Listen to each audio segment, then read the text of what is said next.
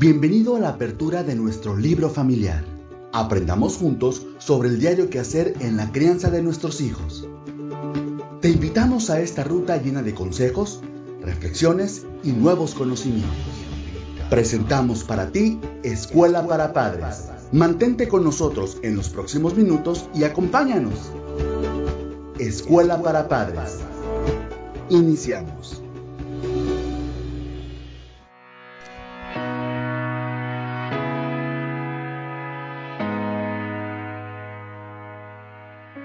Qué gusto me da saludarlos nuevamente y saber que deciden escucharnos una y otra vez más en este podcast de Escuela para Padres.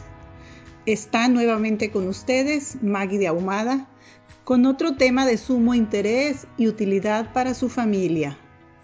Es importante recordar que todo lo que aquí les presentamos no tiene fecha de caducidad ya que en cualquier momento de nuestra vida será posible que recordemos algo que aquí les compartimos y lo podamos aplicar. La entrega de esta ocasión lleva por título 5 claves en mi convivencia familiar. Con ello podremos distinguir los hábitos que se practican en casa y promover los valores pertinentes, reeducando el sistema personal de los miembros de la familia para obtener conductas adecuadas.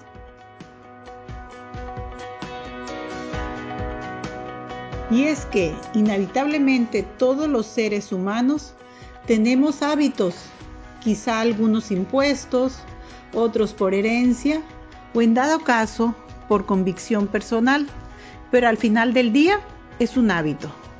Entonces, disfruten los siguientes minutos de información y aprendizaje mutuo y ya comenzamos.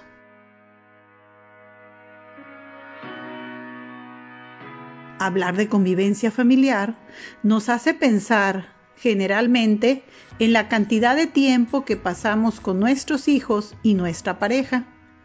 Sin embargo, cantidad no es lo mismo que calidad.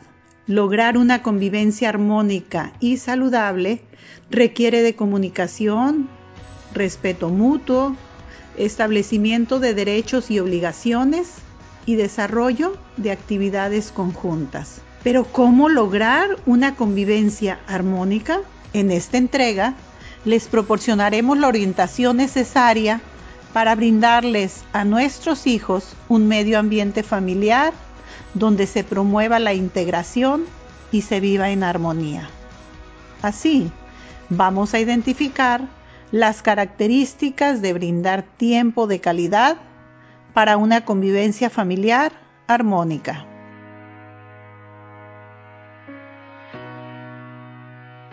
Les invito, padres de familia, que se cuestionen lo siguiente.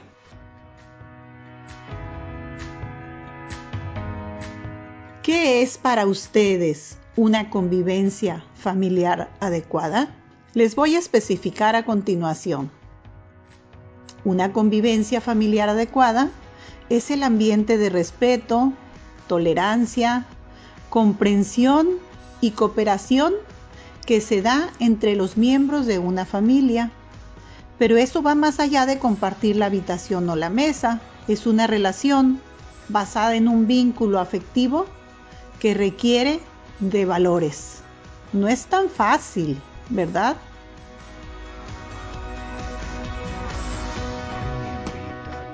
A continuación, describiré dos razones por las cuales se puede llegar a dificultar tanto la convivencia familiar. Número 1. Todos los seres humanos somos distintos, pensamos y actuamos de manera diferente. Por eso, Cualquier relación interpersonal que entablemos será difícil de algún modo. Y segundo, porque la familia no se elige, es una relación impuesta por la naturaleza. Sin embargo, el vínculo afectivo es un lazo de unión tan fuerte que permite aceptar lo anterior, adoptando normas de convivencia y funcionamiento que a su vez hacen que cada familia sea única e irrepetible. Cada familia es un mundo.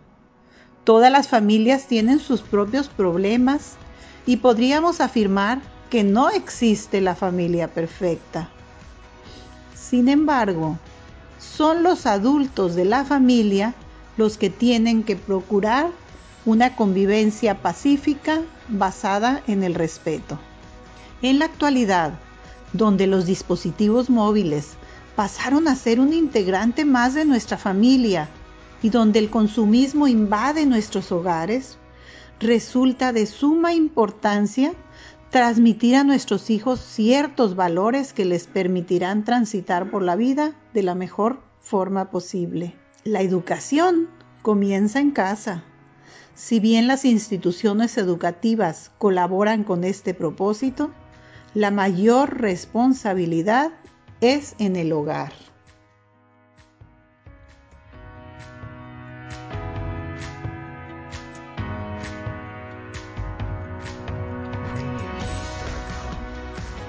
Hemos estado recalcando que para una santa convivencia familiar se necesitan vivir ciertos valores.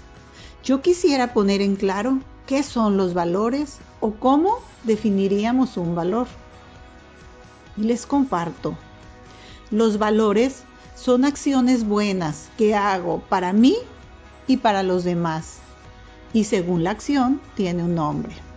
Por ejemplo, si hago la acción de llegar a tiempo a una cita, se le llama ser puntual.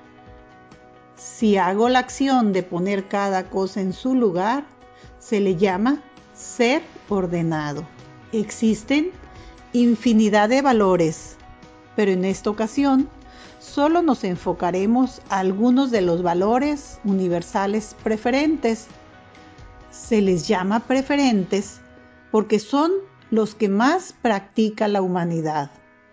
Por ejemplo, el orden, la responsabilidad, la amistad, la honestidad, obediencia, generosidad, respeto y tolerancia.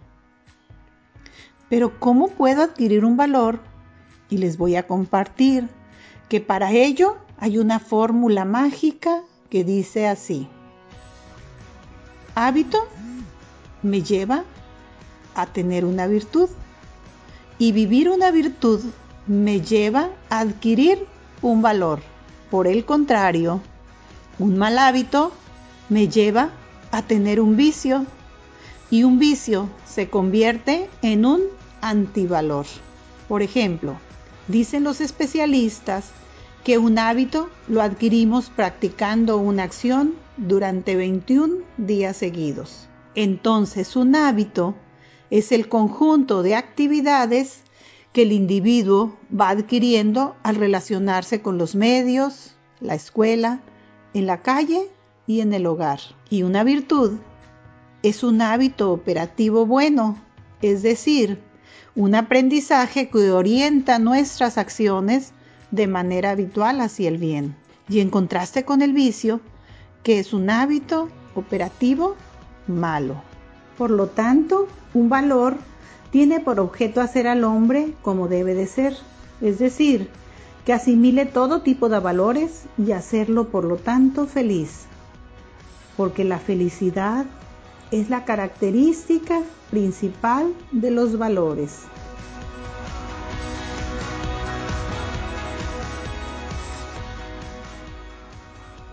Pasemos ahora a la práctica de nuestro podcast. Los invito a ustedes a practicar tres valores con la intención de enseñárselos a tus hijos con el ejemplo y escribe cuál fue el resultado poniéndote una meta de 21 días seguidos. Ahora, revisemos los cinco puntos claves para lograr una mejor convivencia familiar.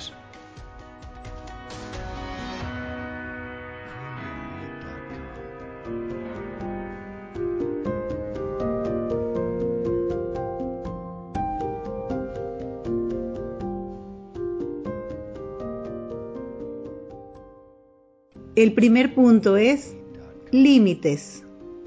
Muchas veces nos resulta difícil poner límites a nuestros hijos por miedo a que se enfaden con nosotros. Sin embargo, debes recordar que esa es nuestra tarea como padres. Nosotros somos los responsables de poner esos límites. Los niños deben aprender a aceptar un no como respuesta. Si bien al comienzo se enfadarán con nosotros, esto los beneficiará en el futuro. Recuerden padres, los límites nosotros los ponemos a nuestros hijos como un acto de amor. Número 2. Derechos y obligaciones. Los niños tienen derecho a jugar y a hacer actividades propias de los niños, pero también tienen ciertas obligaciones. Y dentro de estas obligaciones se encuentran actividades cotidianas como tomar sus clases o ayudar con las tareas de la casa. Poco a poco, ellos deben ir adquiriendo responsabilidades y a medida que crecen los hijos, estas responsabilidades van en aumento, pero junto a ellas está el beneficio que obtienen por cada logro alcanzado. Yo frecuentemente he escuchado esta frase. Por ejemplo, le dicen los papás a los hijos, tu única obligación es estudiar. ¿Qué opinan de eso?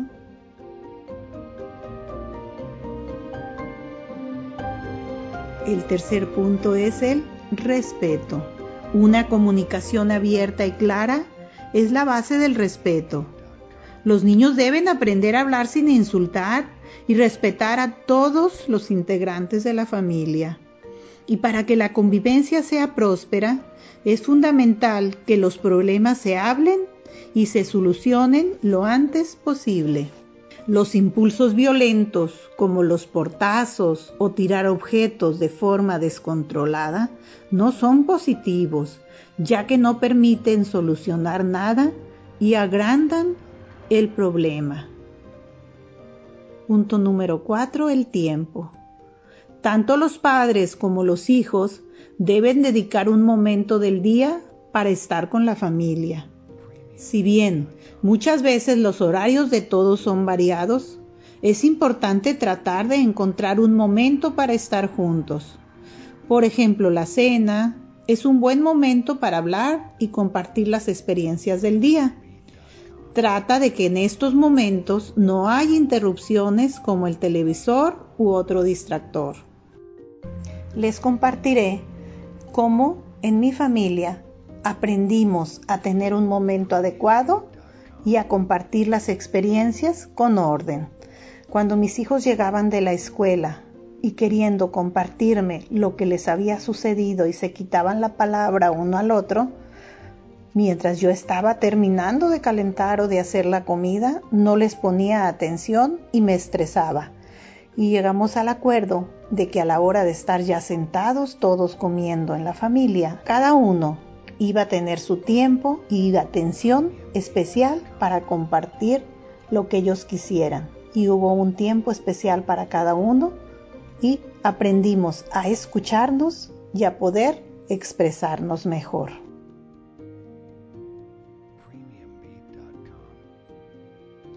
El quinto punto y último es el amor y la comunicación.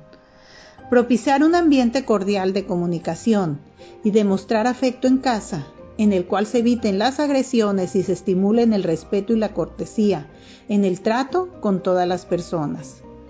Y en especial, la consideración y el cariño hacia la gente mayor.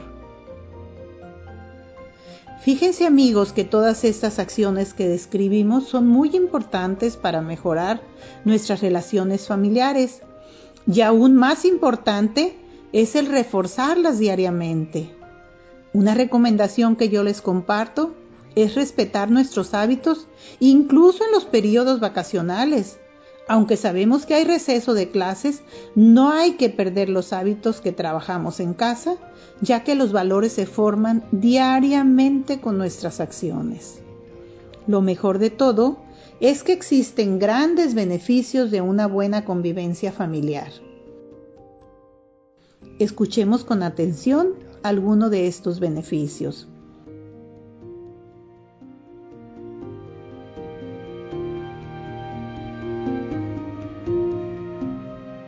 Uno de los beneficios es mejora los vínculos afectivos. Mejora también la autoestima de los integrantes. Una buena convivencia familiar fomenta el aprendizaje en los más pequeños. Nos libera del estrés. Una buena convivencia familiar también favorece la comunicación y contribuye a la felicidad familiar, entre muchos otros beneficios. Ahora, para cerrar esta entrega, como ya es costumbre, les compartiré una reflexión que nos reafirme el tema. Esta reflexión se llama El bosque.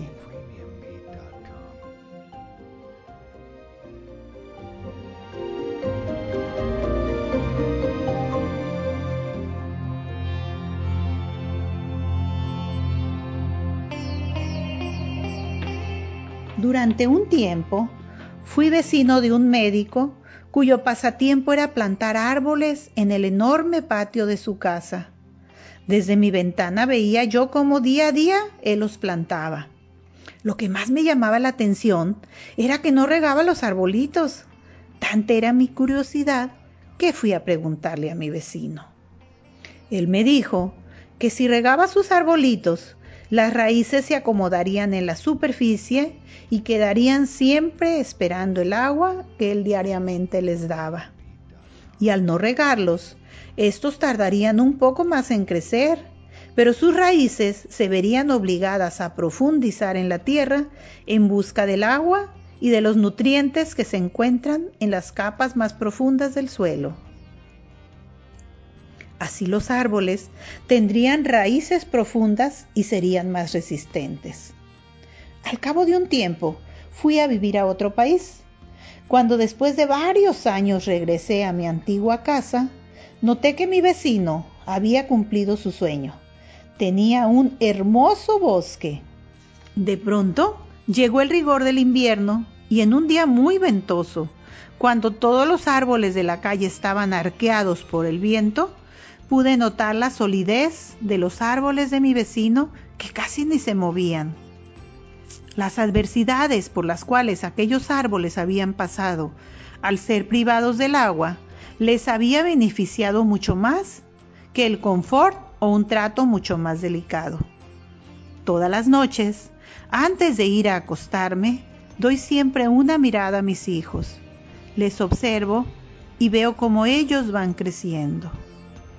La mayoría de las veces le pido a Dios que sus vidas sean fáciles para que no sufran las dificultades y agresiones de este mundo, pero a ver el bosque tan firme me ha llevado a reflexionar. De ahora en adelante, pediré a Dios que mis hijos crezcan con raíces profundas para que se fortalezcan y puedan enfrentarse a las circunstancias y a los sinsabores de la vida.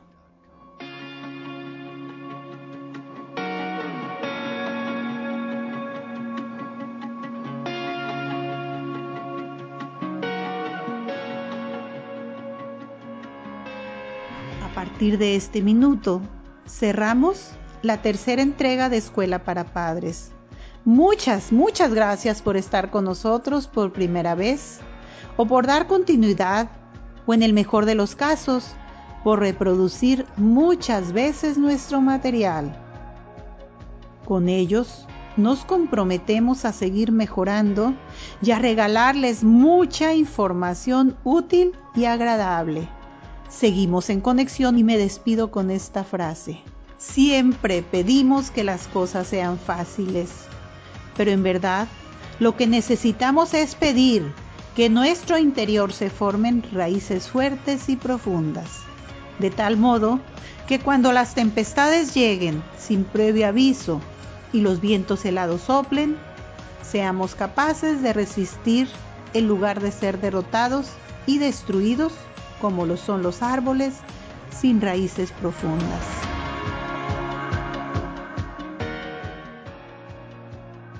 Estuvo con ustedes Maggie de Ahumada. No me despido, sino les digo un hasta pronto. Es momento de tomar una pausa. La vida sigue y tú también Nos llevará poco estar de regreso en Escuela para Padres. Hasta aquí nuestro encuentro con el conocimiento, consejos, reflexiones y el arte de vivir armoniosamente en familia. Porque todo es válido cuando se trata de aprender. Por hoy cerramos Escuela para Padres. Una producción del Patronato Pro Educación de AOME.